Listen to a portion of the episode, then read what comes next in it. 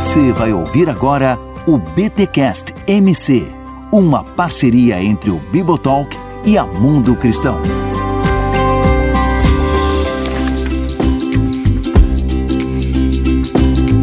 Muito bem, muito bem, muito bem. Começa mais um BTcast MC, o de número 11. Eu sou Rodrigo Bibo e não tem teólogo que resista quando canta. Só tu és santo. Ô, gente, eu não resisto a essa música, não. Tem, pode falar o que quiser do gospel. Tô com essa música do Morado, eu tô em posição fetal chorando, mano. Muito bom, é isso aí, Vivo, gostei. Eu sou Carol Bazo e Deus não é chato. Olha. Olha só. E eu sou a Vicky, e se Deus é santo e nele não é mal, eu posso confiar em todas, todas as suas palavras. Amém. Olha aí, tem que ter uma entrada aqui, né? Agora, Deus não é chato. Se Deus fosse chato, com certeza seria um atributo de Deus. Porque tem muita gente chata, né? E eu me incluo tem entre elas, tudo bem. gente, estamos aqui em mais um episódio que chega até você graças à editora Mundo Cristão, que tem lançado aí livros para a nossa edificação e chega agora com o livro Santo, Santo, Santo. Como a santidade de Deus nos leva a confiar nele, da Jack Hill Perry. Gente, é, quem é que já leu ali? Ou ela tem outros. Esse nome não me é estranho, né? A Jack já lançou alguma coisa aqui no Brasil? Uhum. A Jack, ela também tem um livro aqui no Brasil. A gente tem o. Deixa eu ver aqui: Garota Gay Bom Deus, que também foi publicado pela Fiel. Se eu não me engano, ano passado. Uhum. Não tenho certeza, mas acho que foi ano passado. É, ele é recente, é verdade. Que legal. Eu, Bibo, eu acho até legal a gente começar o podcast falando um pouco sobre ela, porque eu acho que ela é especial, assim. Então é um livro de um autor especial, a história que ela carrega. Então acho que faz muito sentido falar um pouquinho, bem rápido, sobre a história dela. Legal. Porque é um livro sobre santidade. E é uma autora que era lésbica. É na adolescência, na juventude. Então a história dela é muito conhecida uhum. nos Estados Unidos, né? A Jack Hill, ela não é à toa que ela escreveu esse livro. Inclusive, ela entrou até em outras polêmicas uma época atrás. Uhum. Porque quando ela falou da conversão dela e depois da, da mudança dela, né? Ela inclusive casou. A Jack casou e acho que ela tá indo pro quarto ou quinto filho, se eu não me engano, né? Eu vi que ela tem filhos. Aliás, eu achei o agradecimento Isso, tá dela agora. maravilhoso. Eu achei os agradecimentos dela são maravilhosos, porque ela fala que, olha, gente, vocês vinham me incomodar enquanto eu tava escrevendo, mas isso é ah, sagrado. É, lindo, é verdade. É muito. Eu, eu é. lembrei de vocês. Né? Agora ela tá grávida, não sei se é o quarto ou é o quinto. Ela casou com. Ela é artista, né? Ela é poeta, trabalha com hip hop, casou. É, é, o cara também é dessa área. Os dois gravaram pra Humble Beast, que é uma gravadora, assim, artística super top. Oh. Eles são muito legais em teologia. E, assim, eu admiro demais ela. Pra quem não conhece, ela é uma negra, linda, estilosíssima. Ela e o marido dela, assim, muito estilosa. Então ela tem essa jornada dela aí. E ela foi criticada uma época, rolou uma polêmica de tipo assim: ah, você tá falando que de cura gay, né? Uhum. E aí ela explica que, em muitos casos, achei super interessante tem. Eu já tinha ouvido isso, né? Mas o posicionamento dela é: é possível que uma pessoa converta, continue tendo desejos homossexuais, tentações homossexuais, igual um cara casado, né, Exato. né? Que casa uhum. e às vezes vai ser tentado, Exato. né? Com, com outra mulher que não é sua esposa. Esses caras, né? Não é o meu caso, mas esses caras é, acontece, isso acontece. Mesmo. Ouvi dizer que acontece, né? Ouvi dizer e que acontece. E aí ela explica que mesmo assim a pessoa pode viver a fé é, apesar dos desejos e tal. Então, ela é alguém que tem falado nessa área, alguém que viveu essa área. Ela conta um pouco do testemunho da dificuldade que ela teve na adolescência com a identidade, uhum. por causa da família e muitas coisas na história. Então, é dessa mulher aí que a gente tá lendo o livro, esse livro Legal. sobre santidade, né? Então, faz muito sentido, traz um peso diferente esse livro aí. Exato, muito bom. E Carol, segundo aqui, é, em casa é esposa do Preston e mãe de Eden, Alton e Sage. Não sei se é assim que se pronuncia. Gente, Alton é outono, né? É outono. É outono. Alton é outono. Ela vai pro quarto, né? Ela vai pro quarto, porque ela é esposa do Preston e mãe do Eden, de Eden, é. Alton e Sage. E eu queria muito convidar quem, depois que o pessoal ouvisse BTcast, de entrar no YouTube e ouvir essa mulher pregando e cantando. Sério mesmo, façam isso. Além do BTcast, depois. Olha aí, o nome dela é Jack Hill. Isso mesmo. Uhum. Depois vão pro YouTube e ouçam ela cantando, ela pregando, é fantástico. Muito bom. Então, como a Carol fez o link, tem tudo a ver um livro sobre santidade. Quando a gente fala sobre santidade, é, a gente tem algumas confusões e eu espero que a Jack nos ajude a, a entender um pouco esse conceito de santidade, né? Quando eu penso em santidade, por exemplo, me vem duas coisas à cabeça. Uhum. A santidade de Deus, que é o que ela se propõe mesmo aqui a falar sobre a santidade de Deus. E Sim como isso vai respingar em nós, obviamente. Não sei se respingar é a palavra mais certa, mas enfim. Uhum. E eu lembro do legalismo. Olha só uhum. como a minha cabeça trabalha. Quando eu penso em santidade, um Deus inacessível, porque é santo, está para além de mim. Então, eu tenho, eu tenho uma tendência de ser de colocar a transcendência de Deus num destaque e esse Deus muito transcendente, inalcançável, e, um, e o contraponto parece ao legalismo, né? Ou seja, a falsa santidade. E aí, gente, como é que ela vai caminhando nessas definições de santidade e nos ajuda a entender essa santidade de Deus que nos leva a confiar dele, que é o subtítulo do livro e a entrada da Vicky? É, eu confesso que quando eu vejo esse tema da santidade, eu voltei a estudar ele por conta bem recentemente, porque eu venho de uma tradição que era mais legalista, né? Então a santidade era muito para colocar medo. Ela até fala no início do livro, né? A gente fala da santidade de Deus e ai, Deus vai te destruir como Sodoma e Gomorra se não obedecer, aquela coisa é para terror mesmo. E como a Carol falou, chatice, né? Então o santo é aquele que não joga futebol, não vê TV, entre outras coisas hoje vai vão mudando os pecados, né? Agora são pecados diferentes. Então eu, agora que eu já não tô mais um pouco nesse mundo, eu demorei bastante tempo para voltar e começar a pensar sobre a santidade. E justamente o caminho que ela vai falar da santidade é totalmente diferente. É como a santidade de Deus nos faz confiar nele. E ela coloca isso por alguns caminhos. O primeiro deles é a perfeição moral. E eu sinceramente não tinha pensado a esse respeito. Não sei se a Carol quer falar sobre isso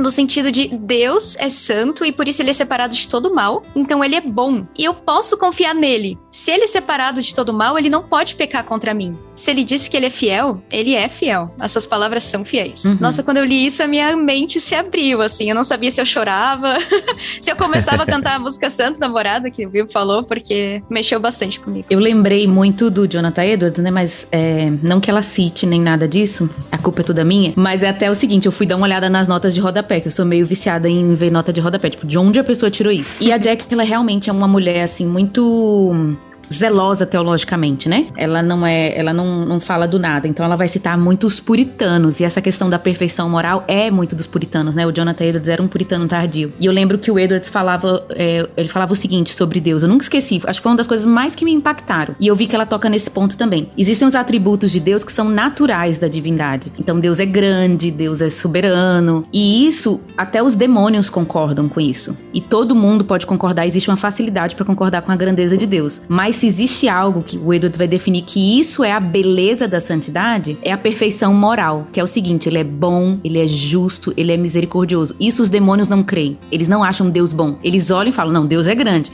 Mas olhar e dizer, pá, que massa, ele é bom. Não, isso não. e isso é ver a beleza da santidade. Que às vezes a gente olha a santidade e a gente concorda. Não, Deus realmente é certinho, Deus é separado do mal. Mas às vezes a gente não olha e fala, mas é massa, sabe? É, é, é, o lance da beleza. Pois é. E essa beleza, né? Essa admiração, a gente tem que cuidar para não criar muito aquela transcendência também, que é o mal de algumas teologias, né? Deus, ele é inacessível. Ele é tão santo, tão puro, tão belo, que não tem, ele não tem correlação com esse mundo fedido, sabe? Ele não tem correlação com seres humanos caídos e tal. Uhum. É, às vezes pode se criar meio que botar Deus num, num bibelozinho, né? Tipo, ele é muito transcendente, ele é muito santo, muito muito afastado do mal. Uhum. Só que a santidade é Sim. um atributo comunicável de Deus, né? A gente tem aqui, gente, rapidão, né? Os atributos incomunicáveis. Sim. Deus uhum. é onisciente, ele não comunicou isso com a gente, ele não compartilhou isso com a gente. Deus é onipresente, né? Tá em todos os lugares, ele não compartilhou isso com a gente, nós somos limitados. Uhum. Agora tem atributos que Deus comunica com a sua criação e a santidade parece ser, ou seja, essa questão do caráter de Deus. Sim. Né, as características desse Deus, desse Deus bondoso que é santo né? A, a Bíblia fala, chama Deus de santo. Isaías mesmo acho que é o profeta que mais fala da santidade de Deus. Ele é santo e ele comunica isso com a gente. Então, Sim. ao mesmo tempo que ele é separado, ele é o outro, né? Ele é o, o totalmente outro, né? Para citar o Bart aqui de forma bem descontextualizada. Cadê o Cacau? Ajuda nós, Cacau.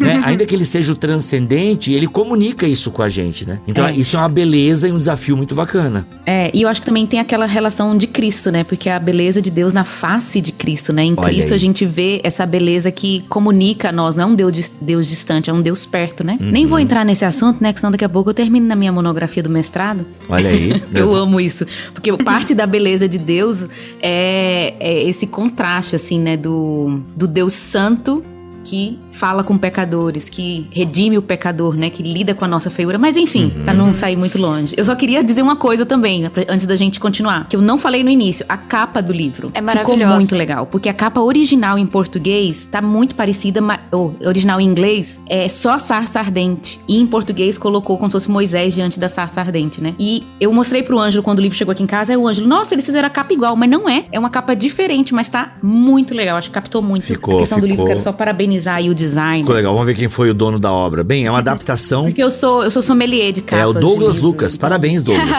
é, a Carol é bem sommelier mesmo. Inclusive, a intimidade é uma porcaria. Que a gente manda uma capa, Carol, não gostei. Carol, que, que, pena que você não gostou, não dá pra mudar mais. Vai ter que ser essa capa mesmo. Eu só tava mostrando pra ti, não era. Aceita, aceita Carol, é, cara, aceita. Olha, quando... pior que isso, gente, só pra vocês saberem, é a intimidade da amizade com o Bibo, que eu venho gravar podcast de pijama e ele fala assim, parecendo que um caminhão passou em cima de mim. Ai, que mentira, nem falei isso. Para. Mas hoje eu vim, ó, maquiada. Pronto, agora sim. Pô, aparece. Você falou isso sim, eu é, aparece, aparece, Tem que aparecer bonito. Não aparece pros outros, mas aparece pra nós aqui. É. Vamos continuar. Bibo, mas vamos falar da transcendência, então, que tu falou ali da transcendência de Deus, que sim, muita gente pega e coloca, nossa, o Deus totalmente inacessível, mas eu tenho visto no nosso meio o contrário, as pessoas que não têm já nenhuma reverência. É, lembra um pouco ali dos filhos de Eli, né? Tu tá ali naquele meio e tu tá totalmente acostumado ali à presença de Deus, e tu não, uhum. não nota mais nenhuma diferença daquilo na tua vida. Então eu acho que uhum. falar da transcendência, sim, é uhum. é muito importante, porque ainda é aquilo que nos, ah, nos maravilha, nos arrebata. E aí, como uma boa pessoa que cresceu pentecostal, pentecostal, eu também. Eu poderia ficar uma hora só cantando louvores quando eu tô diante de Deus, devido a essa grandeza, essa beleza, toda a perfeição de Deus. Isso não, isso nos muda. Isso faz, a gente não consegue ficar calado diante de Deus. Uhum. Essa é, é a questão. E aí tem algo muito legal Exato. da transcendência é que Deus, que ela coloca isso, Deus é completo em si, né? Ele não precisa de nada, ele é suficiente. E é esse Deus suficiente que pode nos suprir porque nós somos necessitados e ele é completo e é ele que nos supre. Então essa é mais uma das coisas incríveis que nos leva mais perto dele. Ele é o uhum. único que pode nos suprir nas nossas necessidades. Muito bom. É, essa vai ser a, a, grande a grande questão do livro, né? A grande questão é esse Deus santo, ele preserva, né? Ele nos preserva nele.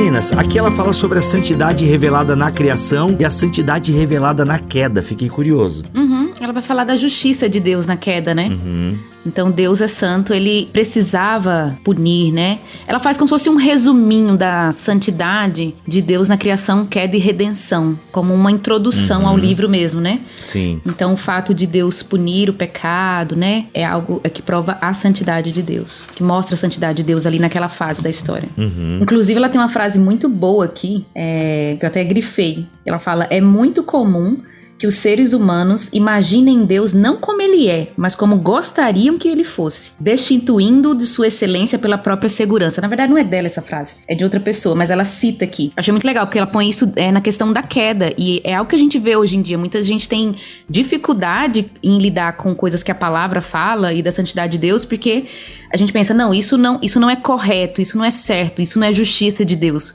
porque a gente tá olhando pelos nossos próprios padrões e a gente quer a nossa própria segurança, né? Então achei bem legal porque ela também aplica para os dias de hoje, não é só algo de Adão e Eva. Até hoje a gente tem dificuldade às vezes de lidar. Ah, por que, que Deus proíbe sexo antes do casamento, né? Uhum. Por que, que isso é errado? Por que, que isso não é santo? Aí a gente, ah, mas é tão bom, né, fazer e tal. Não, você tá olhando da sua perspectiva e não da perspectiva de Deus, Sim. né? Que ele é o padrão da própria retidão. E ela linka isso muito justamente de por que, que a gente não consegue confiar em Deus muitas vezes, né? Porque a gente acha que ele é que nem a gente, né? Que a gente esquece que ele tá separado do pecado. Então Deus me prometeu, uhum. poxa, mas será que Deus não é que nem eu? que não cumpre suas promessas, né? Se ele disse, né, que a gente pode descansar e, co e confiar nele, descansar nele, isso. será que isso é verdade? Será que Deus está dizendo a verdade? E ela fala que a gente não tem, a gente não consegue acreditar porque a gente imagina que Deus é como a gente, ele não é. E por isso que ele é chato, porque ele não faz aquilo que a gente quer ou que a gente acha que ele deveria fazer. Isso. Perfeito. Isso é fruto da queda. Ela até, como a Vicky falou, ela é muito poética, até na escrita. Eu, quando eu postei no Instagram, muita gente que já leu a Jack é, em inglês falou para mim, eu amo a escrita dela. Então ela meio que traz poesia pro texto. Ainda nesse trecho, ela vai falar o seguinte: que existe uma falta de aplauso à justiça de Deus. Várias vezes a gente não aplaude a justiça de Deus, a gente não aplaude os mandamentos de Deus, por exemplo, né? E ela diz por quê? Porque a gente tem dentro de nós o desejo de que Deus fosse,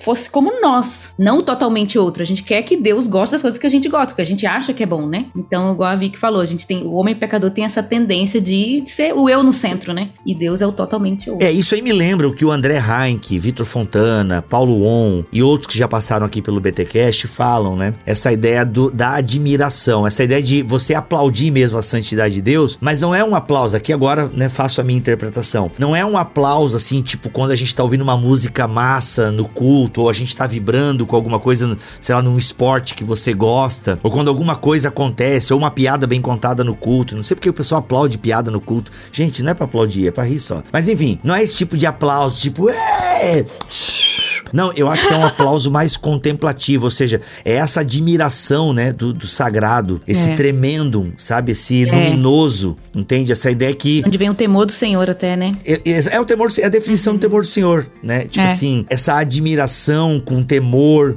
com respeito, porque a galera muito quer ver Deus, né? Eu costumo até, quando eu prego, uhum. eu falo, gente, a gente fica cantando lá, quero te ver, quero te ver. Gente, a gente não sabe o que a gente tá pedindo. A galera que viu Deus ou uma manifestação de Deus na Bíblia, Bíblia, caiu de joelho, entendeu? Reconhecendo que, inclusive, Isaías, né? Meu Deus, eu sou, né? Eu tenho lábios impuros e habito no meio de um povo de impuros lábios. É isso, e a galera assim acha que vai ver Deus e vai ser tipo, uhul, é isso aí, Deus, tamo junto, oh, manda é. fogo em Sodoma. Não, cara, não é assim, entendeu? É uma parada assim de tipo do mistério um tremendo. Solene, né? Solene, boa palavra, Carol. É algo solene que essa imanência que muitos querem trazer para Deus como paizão, amigão, o amor da minha vida, né? Tem músicas falando, quero casar com Jesus e tal. Cara, é, tem que cuidar porque tem uma intimidade aí que não se aplica à escritura, né? Tem uma falsa intimidade. Uhum. E essa ideia da santidade de Deus deveria nos colocar no nosso lugar. Essa ideia de, cara, ele é santo e eu sou um filho de Adão. Bibo, até você falando aí, não tá no livro, tá? Mas você falando do louvor esses dias eu tava pensando que a gente tem canções de intimidade e existe, né, realmente um,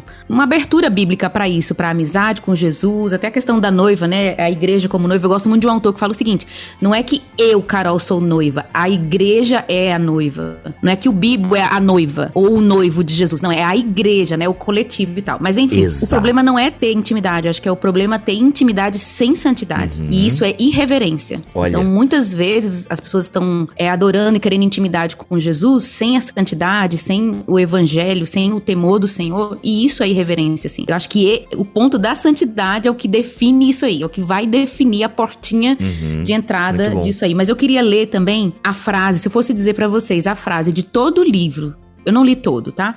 Mas uma boa parte que eu li, a frase que me pegou, não sei você, Vi, que depois pode falar a sua aí, é que ela fala assim: Deus é diferente de qualquer ser que você já conheceu ou jamais conhecerá. Isso me pegou, Boa. Sabe? Porque o ser humano ele é de relacionamento, é de conhecer. Eu tô me planejando pra uma viagem, eu quero conhecer outros países, eu quero conhecer outras pessoas, outras culturas. É, eu amo fazer novos amigos, eu amo gente legal, eu amo, amo, sabe? Mas quando ela colocou aqui, Deus é diferente de tudo que você já conheceu e jamais conhecerá. Isso me, me pegou, sabe? Que é na parte do Deus transcendente que ela tá colocando aqui, né? Uhum. Mas ao mesmo tempo que é do Deus transcendente, que é completamente diferente, que ninguém nunca vai chegar aos pés de quem ele é, ao mesmo tempo a frase fala que eu vou poder conhecer ele, né? E eu posso conhecer ele, aí mistura a transcendência com a imanência. Mas ela fala no começo do livro, e essa tem a ver com a minha entrada, por isso que eu falei que Deus não é chato, ela vai falar que muitas vezes a gente imagina a santidade como tédio, né? E na verdade não é. A santidade de Deus, na verdade, fala de um Deus que é completamente diferente, mas é, é exatamente o que o meu coração busca, né? É, é algo que, que vai me trazer alegria, que é o vislumbre. Fantástico. É tanta coisa assim, né? Mas é isso uhum. que eu queria uhum. falar. Foi a parte que me tocou. Inclusive, eu sei que tu passou a bola pra Vic, mas eu me intrometi, roubei a bola e segui jogando.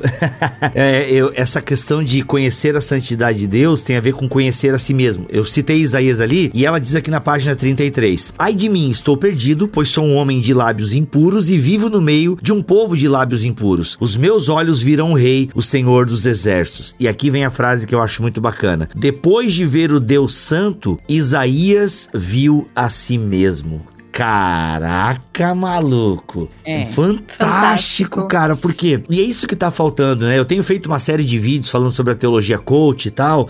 Uh, e, cara, é, o problema da teologia coach é isso. Ela vê na santidade de Deus uma oportunidade para você, um trampolim pro sucesso, para você ser feliz, para você tantas outras coisas. Ela jamais vai ser uma. Ela jamais vai, vai te dizer que a santidade é para você ver a si mesmo. E ver a si mesmo não é ver você em alto potencial de realizar grandes coisas, porque porque você senta na mesa do rei, porque você é filho do Altíssimo. Não, é porque você reconhece que pertence a um povo de impuros lábios e que você mesmo tem lábios impuros. Cara. E como é que a gente vai entender a maravilha do evangelho se a gente não tem essa noção, um pouquinho da noção da dimensão da santidade de Deus e da nossa impureza do nosso pecado? Como é que a gente vai ter noção de que ele abriu o véu? Uhum. O que, que significa que ele abriu o véu para que eu possa entrar na presença dele? Se eu acho que a presença dele não é nada. Uhum. E não uhum. é. Ou se eu acho que a presença dele é como a presença de alguém qualquer. Não, ele é totalmente santo e eu sou totalmente impura. E eu preciso desse sumo sacerdote que adentra esse lugar e que faz um novo Sim. e vivo caminho para mim. Eu acho que se a gente perde essas ideias de santidade, tanto da de Deus quanto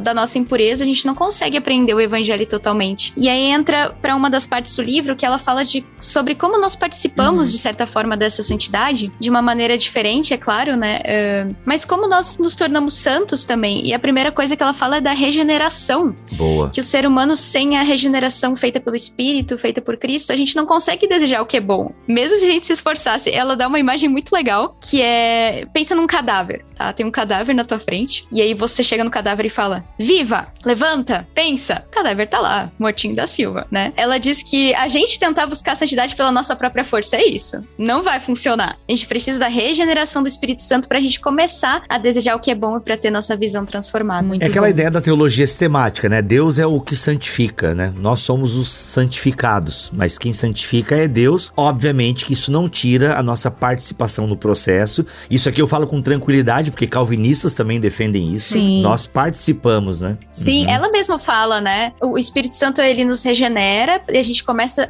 muda o nosso olhar para desejar as coisas boas e tem o um processo de santificação do qual nós fazemos parte. Ela fala isso. Exatamente. Eu ia perguntar para para Vicky, porque no começo ela vai falar também, fazer uma crítica, né? Como que as igrejas têm, eu não sei se você reparou isso, Vicky, como as igrejas ensinam sobre santidade, né? Porque a gente quer que os jovens não pequem, uhum. a gente quer que os casais andem em santidade, todo mundo na igreja anda em santidade. E aí ela fala, a maioria dos pregadores vão dizer assim: ande em santidade, faz, pare de fazer isso, pare de falar aquilo. E acho que é um, uma parte essencial do livro, eu acho que uhum. vem muito do testemunho da vida dela, da experiência, da espiritualidade dela, que é a gente só vai andar em santidade quando a gente vê a beleza da santidade, né? Quando a gente vê Deus. Então, acho que é também uma parte Sim. forte do livro é isso, é mostrando como a pregação de quem Deus é vai levar as pessoas a, a serem santificadas pela palavra. Vou, vou até usar Efésios aí, né? Lavadas pela palavra. Muito bom. Perfeito.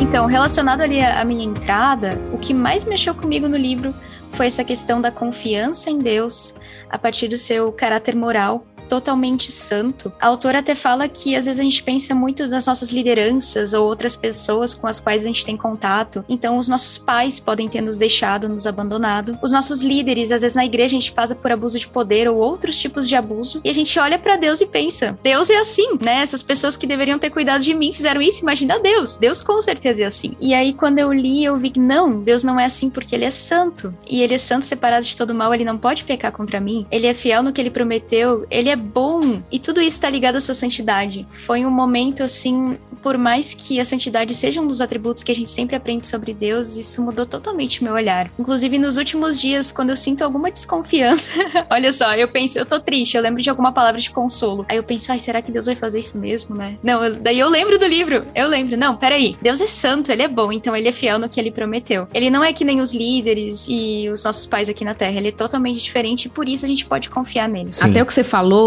que eu lembrei do que ela escreve, que ela vai dizer da relação da confiança, da nossa confiança e a santidade de Deus, é que no final das contas, quando a gente é, não confia em Deus, a gente está dizendo que ele não é santo. Deus não é tão santo assim quanto a Bíblia diz. Deus não está tão preocupado com o meu bem-estar. Deus não me ama tanto. Talvez Deus tenha é, alguns planos egoístas, né? No final das contas, a gente está dizendo, ele é ser humano, né? Igual as pessoas ao meu redor que querem, sei lá, meu mal e tal. E é muito legal que ela conta, né, que esse é o livro que ela queria ter escrito, que ela queria ter lido, e por isso ela escreveu. E achei tão interessante que a mente dela funcionou mais ou menos assim, a lógica, né? Se a Bíblia diz que Deus não pode pecar, e se Deus não pode pecar, então ele não pode pecar contra mim. Eu nunca tinha parado para pensar nisso. É verdade, Deus não é mal. A gente pensa normalmente assim, Deus não é mal, ou Deus não faz nada errado em relação ao mundo, né?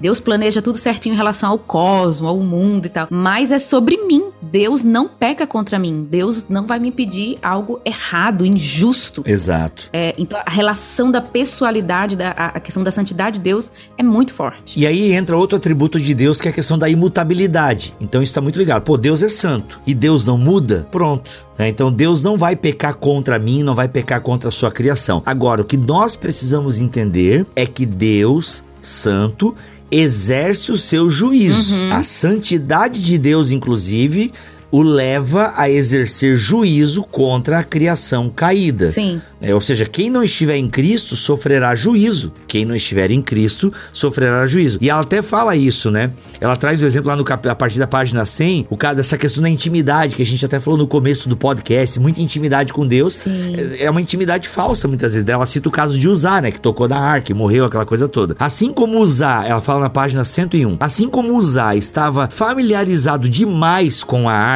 nós nos acostumamos tanto à paciência de Deus que nos chocamos chocamos mais com seus juízos do que com sua tolerância. É verdade. É, então, assim, é, Deus é santo, Deus é bondoso, mas é, é né, ah, ele é justo e o seu, ju, e o seu juízo vem, né? A uhum. sua justiça e o seu juízo vem sobre nós. Conforme afirmou R6 Pro. A questão é R6 Pro é caído, né? O cara fala o Pro certinho e fala RC. Não é. precisa corrigir, Vic, tá bom? É, Arci também fica muito. Então é o R6 Pro aqui, beleza? Para nós aqui da quebrada. A questão não é porque Deus pune o pecado, mas sim porque permite a continuidade da rebelião humana. É costumeiro ou habitual Deus ser tolerante. De fato, ele é longânimo, paciente e tardio em se irar. Aliás, é tão tardio que quando sua ira vem à tona, ficamos chocados e ofendidos com ela. Muito bom. Então é, é a santidade de Deus Deus, ela deve nos levar mesmo a esse temor, a essa confiança, né, que ela traz no subtítulo, ou seja, eu posso confiar em Deus, a santidade de Deus me leva a confiar nele, mas ela também me leva a temê-lo. Sim. Isso é maravilhoso. Justamente ela conclui esse capítulo com o quê? Com a cruz. Porque só visualizando isso, a justiça de Deus, a gente entende a cruz, a necessidade da cruz e um Deus que entrega o seu próprio filho, um pai que entrega seu próprio filho é. e exerce a justiça para que nós sejamos justificados. Isso é maravilhoso. Mas, de novo, se a gente perde a dimensão da santidade, uhum. a gente não entende Exato. isso. Muito Eu bom. gostei muito, Bibo, que ela usa o, o tempo todo o termo confiável. Deus confiável, Deus confiável. Na verdade, isso é o spoiler do livro, né? Que eu acho que é isso que ela quer levar a uhum. gente, a entender que Deus é confiável. Ô, gente, isso é maravilhoso. Ó, eu tenho tenho certeza que nós três aqui já passamos por uma situação eclesiástica de quebra de confiança. Uhum. Aquela pessoa que no momento de vulnerabilidade, é, você abriu o coração, expôs né, o seu velho Adão escancarado e de repente houve uma quebra dessa confiança, as pessoas te expôs, né? Alguma coisa parecida todo mundo que tem vida de igreja já passou em algum momento, né? Tipo assim, de, uhum. poxa, a pessoa tinha uma informação privilegiada. É muito o que acontece. Até aqui, gente, um toque eclesiástico. Chegou alguém na sua igreja falando muito mal dos outros pastores da outra igreja, dá uma mantida de distância, tá? Porque às vezes é pessoa complicada, tá? Não, não é uma profecia, é só mesmo pra. É, é uma sabedoria. É uma sabedoria de anos e décadas de igreja. Um tá? provérbio. Um provérbio, exato. Mas assim, a gente já passou e a pessoa tem informações privilegiadas, né? Porque, pô, ela era caminhava contigo. E é muito lindo a gente saber e poder focar nisso, cara. Deus é confiável. Nele eu posso confiar. Agora, como é que eu resolvo isso, meninas? E é a minha pergunta final aqui no podcast. Como é que eu resolvo isso na vida em comunidade, né? Porque eu confio em Deus, Deus é confiável, mas eu vivo em comunidade, né? Cara, que responsabilidade é isso? Porque não dá pra eu ter uma espiritualidade privada, né? A Carol prega muito sobre isso. Não dá pra eu ter. Inclusive, tem uma pregação da Carol sobre comunidade, espiritualidade, lá em Recife, né, Carol? Que a gente pregou lá no, uhum. no evento de Recife. Então, assim, isso. como é que a gente lida com isso, né? Como é que eu. Porque confiar em Deus, beleza, eu posso confiar em Deus. Mas como é que essa confiança deságua na comunidade, né? Pô, tem umas responsabilidades aí, enfim, como é que vocês lidam com isso? Biba, eu acho que é, eu tenho uma definição para mim, aprendi muito isso e eu, e eu guardei comigo. É, relacionamento sempre é risco, né? Sempre é risco. Lidar com pessoas é risco. Eu já vivenciei muito essa desconfiança no casamento, né? E aconselhando mulheres também, né? É, no meu caso, como complementarista, a questão da submissão, por exemplo. Como que eu vou submeter? Como que eu vou confiar é, minha vida num casamento, numa aliança com um homem que é pecador. Meu marido pode ser o mais cristão do mundo, mas é pecador, né? E uma das coisas que sempre é, me ajudou nesse processo é entender que nada acontece sem que Deus permita, né? Que Deus está de olho em todas as coisas, ele, ele me acompanha, nada acontece por acaso, né? Com isso eu não tô querendo falar que a gente tem que ser, tem uma palavra, né? Aceitar tudo. Aquilo que é errado, que é injusto, deve ser exortado, deve ser falado, deve ser confrontado, não só no casamento, mas na vida de igreja também. Mas esse entendimento de que Deus, essa consciência de que Deus é, permite que tudo aconteça. Eu já lidei com muitas pessoas que vieram de outras igrejas feridas e a ferida é, é real, o erro do líder é real, tudo isso é real. Mas, e deve ser confrontado, deve ser corrigido, mas nada disso impede a obra de Deus na nossa vida, né? A Bíblia fala que todas as coisas vão cooperar para o bem. Então, até nesse sentido, assim, se alguém errar contra mim, existe um juízo de Deus em relação ao pecado, mas até aquilo que é maldição, Deus vai transformar em bênção, né? Então, a relação nossa com Deus, ela passa também, envolve a relação com o irmão. Vai ser impossível uma confiança em Deus não gerar uma confiança, é, não no, no, homem, né? Porque maldito é que ele confia no, no homem, mas uma confiança na, na vida que Deus propõe para nós nós, né? E eu vi uma frase esses dias de um cara, ele nem era crente, ele postou no, no, no Instagram assim: se falarem mal de mim, e eu pensei nisso, né? Nesse mundo do cancelamento, né? Que tá cada vez pior. Se falarem mal de mim, eu vou concordar, porque eu sou ruim mesmo. Agora, ah, eu esqueci outra, a outra parte. Mas era tipo assim: é, se falarem mal de mim, eu vou concordar, porque às vezes eu sou mal. Mas se falar uma mentira, eu vou deixar pra lá, porque a minha identidade tá segura. Basicamente dessa forma, sabe? E isso, nossa, me lembrou muito a fé cristã. Porque se eu sou justificado por Cristo, o que que vai me tirar disso? Uhum. Sabe? Se Deus é por nós, quem será contra nós? O que que vai ser as, é, as feridas, os problemas relacionais, as humilhações que a gente passou, sabe? Tudo Deus reverte em bênção quando a gente tá em Cristo. Exato. Muito bom. Muito bom. E aí, Vicky, a sua consideração final respondendo essa minha pergunta? Eu acho que a santidade de Deus nos dá algumas lições, né? Muitas, na verdade. Mas pensando aqui na questão da igreja, ai, primeiro que a gente tá todo mundo no mesmo balaio, né? Tá todo mundo no mesmo barco. Então, eu sou pecadora que nem o meu irmão. Talvez eu já tenha um pouco mais de caminhada na fé, tenha amadurecido mais, né? A gente entende que existe sim uma, uma maturidade cristã, mas que eu sou tão pecadora e tão necessitada da misericórdia de Deus quanto ele. Porque santo é Deus, né? E é um processo de santificação, mas quem me justificou foi Deus, foi Cristo. E esse meu irmão é, necessita tanto de Cristo quanto eu. Então isso ajuda a gente a entender, se colocar no nosso lugar, né? Dos pecadores o pior, que nem Paulo fala. Então contemplar a santidade de Deus nos ajuda a lembrar disso. É, e a outra questão tem um pouco a ver com a Carol falou, é da justiça de Deus, né? Que Deus é santo e ele é justo. Olha, eu vou dizer que eu tô começando a entender a justiça de Deus há pouco tempo, porque eu cresci num ambiente que era muito assim, não, você perdoa, né? Cristo te manda perdoar, você vai lá e perdoa, e você continua, você continua caminhando, perdoa e pronto. Mas eu sei que existe um Deus justo também, que está cuidando de todas as coisas, que ele é justo sim. Existem pessoas que me feriram, magoaram, eu perdoo elas, né?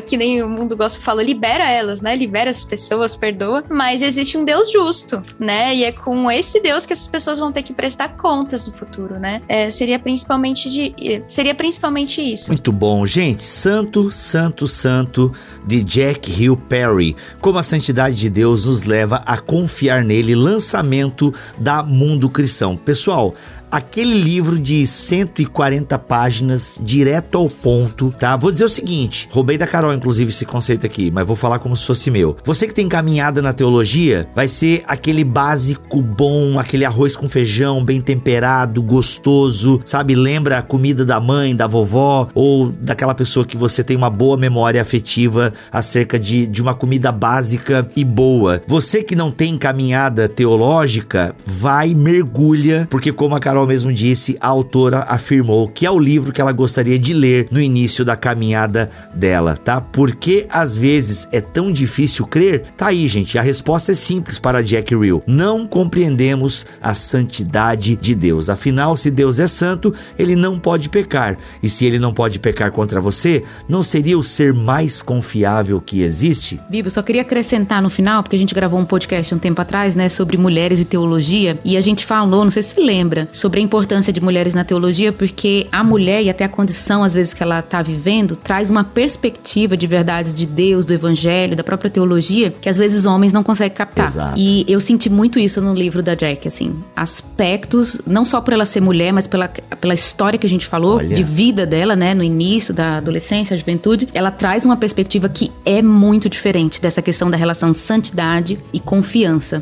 Então, eu super indico para as mulheres, mas eu acho que os pastores e homens também precisam ler para pegar isso aí. Porque aquele começo que ela fala que a gente prega a santidade com muito tédio, e não adianta de nada. Para mim, assim, acho todo pastor tinha que ler. Uhum. Muito morali é um, é um moralismo, basicamente, né? Uhum. E o cristianismo não, não é moralismo. E dá para trabalhar em pequenos grupos também, né? Justamente por ele não ser tão grande. Nossa, é muito Sim, legal para trabalhar com pequenos grupos. Ler um capítulo ali antes de cada encontro e conversa no grupo depois. Acho muito bom. Pô, é verdade. São capítulos livres, hein?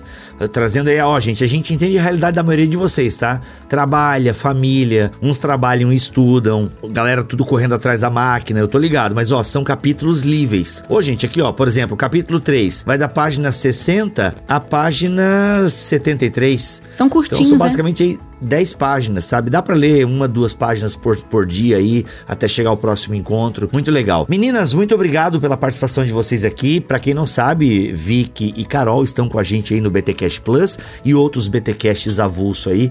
Muito obrigado, Vicky, pela tua presença aqui mais uma vez. Eu que agradeço. Carolzona, tamo junto. Tamo Palestrante junto. aí do BTD 2022. Fechou. Na Credo. É nós. Beijo, Carol. Valeu. É isso, gente. Vamos ficando por aqui. Voltamos na semana que vem, se Deus quiser e assim permitir. Fiquem todos na paz do Senhor Jesus. E, claro, vai comprar o livro? Compra na Amazon pelo link do Bibotal, que o link está aqui na descrição deste BTcast MC011 em bibotalk.com.